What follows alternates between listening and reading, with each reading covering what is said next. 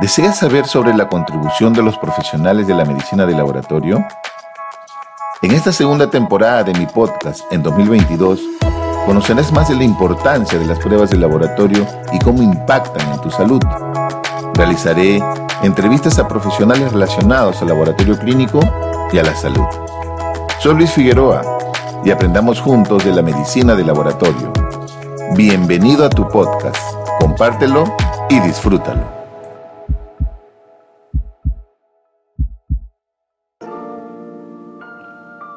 Del pasado al futuro en la atención sanitaria. ¿Ha cambiado? Hoy vivimos una aceleración tecnológica que afecta a todo nuestro entorno social, educativo, sanitario, en el hogar, entre otros.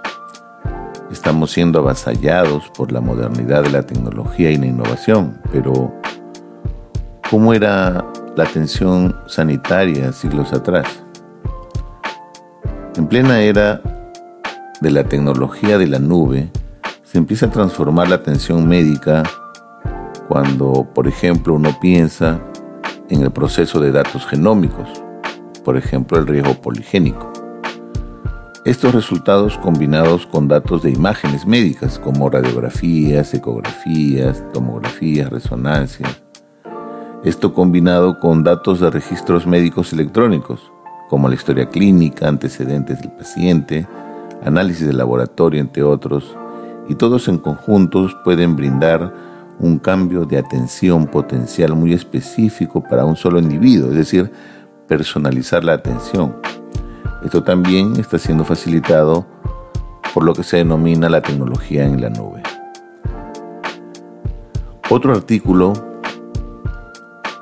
menciona que serán probablemente cinco los cambios que se verán en los hospitales del futuro o en los hospitales de la próxima década.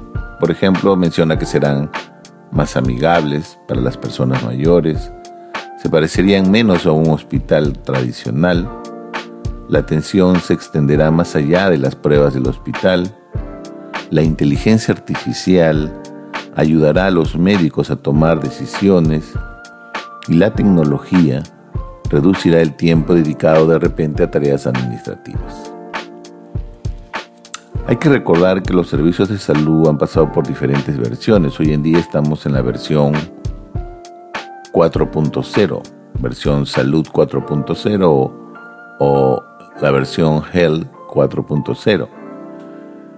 Comprendamos algunas de sus anteriores versiones. Por ejemplo, la versión salud 1.0 era después de una era de superstición y creencia en la brujería que abarca desde el juramento hipocrático, estamos hablando en el siglo V antes de Cristo, hasta inclusive el Renacimiento, los 1600 después de Cristo, incluyendo ya la capacitación sistemática a médicos y la documentación de tratamientos e intervenciones. La versión Salud 2.0 es en base a la modernidad, ya acá se incluyen la teoría de los gérmenes de enfermedad y el descubrimiento de la vacuna y de los antibióticos. En la salud 3.0 ya es una medicina que se conoce como basada en evidencia. Acá ya se utilizan herramientas de investigación como las revisiones sistemáticas y los metaanálisis, una comprensión profunda de las ciencias naturales en productos farmacéuticos, instrumentación física y tratamiento químico, además de un énfasis en la salud pública con la política de salud respectiva como bien común. Pero hoy en día ya estamos en la salud 4.0. Este término ha sido trasladado de la industria 4.0 al ámbito sanitario. La industria 4.0, como ustedes entenderán, aborda la creciente aplicación de las tecnologías de la información, que se conocen como TIC, comunicación avanzada, ciencias de datos e inteligencia artificial, todas estas herramientas utilizadas para la automatización en fábricas, gestión en cadena de suministros, logística, etc. Si bien la salud 4.0 tiene como objetivo alinearse con el uso de las tecnologías de la información, la ciencia de datos, la inteligencia artificial en las aplicaciones, avance en la educación médica, tecnología del diagnóstico y medicina personalizada. Todo eso engloba prácticamente lo que vendría a ser la salud 4.0, es decir, estamos avanzando mucho. Ahora, si nos tomamos una pausa y comenzamos a pensar cómo era la atención en salud, por ejemplo, en los años 1500, debemos remontarnos al primer hospital en la región de Latinoamérica. Este hospital se llamó Hospital de San Nicolás de Bari. Su construcción inició en el año 1503 en Santo Domingo, en la República Dominicana, y fue fundado por Nicolás de Obando, gobernador de la isla en aquella época. Hoy en día, de esta construcción solo quedan algunas ruinas y está ubicado en la ciudad colonial, en el centro de República Dominicana. En 1522 este edificio estaba en pie y atendía en promedio a 60 personas por día. Sin embargo, a partir del siglo XVIII fue abandonado lentamente. Durante toda la época colonial, bajo los preceptos de la Iglesia Católica, los enfermos fueron atendidos aquí. En 1586 el hospital fue atacado por piratas, teniendo daños severos en su construcción. En el siglo XVIII, el establecimiento prestó servicios a soldados enfermos, conociéndose inclusive como hospital militar. En 1795 a 1865 las condiciones sociales y políticas imperantes motivaron que el hospital se viniera menos. Sus actuales ruinas físicas, construidas con el típico estilo colonial español, con muros gruesos y pisos de piedra, recuerdan un lugar en que habían rústicas camas que alojaban a pacientes. Este hospital prestó servicios en un promedio de tres siglos y medio. El hospital fue planeado por peninsulares, lo trabajaron o lo construyeron nativos, negros y españoles aventureros. Aún se conservan ruinas del hospital.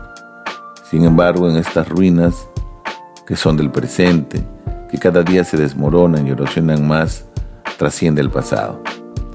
Hubo pisos de piedra, gruesos muros, columnas, contrafuertes, portón, arranque de escalera fuerte, locutorios y salas en que hubo rústicas camas, en que se acomodaban dolientes, que tenían calenturas, bubas o necesitaban unciones.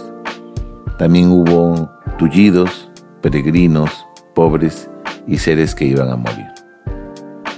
En el siglo XVIII, los servicios eran otorgados por un capellán mayor, un sacristán mayor y un sacristán menor, además de cuatro capellanes menores y un cirujano. Las visitas de los médicos no eran muy frecuentes, puesto que el cuidado de los enfermos estaba a cargo del boticario y mozos del hospital. Y tal vez, una vez a la semana, tenían la visita de un médico que daba las indicaciones para su tratamiento. Estas medidas incluían medicamentos, dietas y sangrías. Los medicamentos eran preparados por el boticario que disponía de los preparados, minerales y vegetales que obtenía de la huerta que rodeaba el hospital.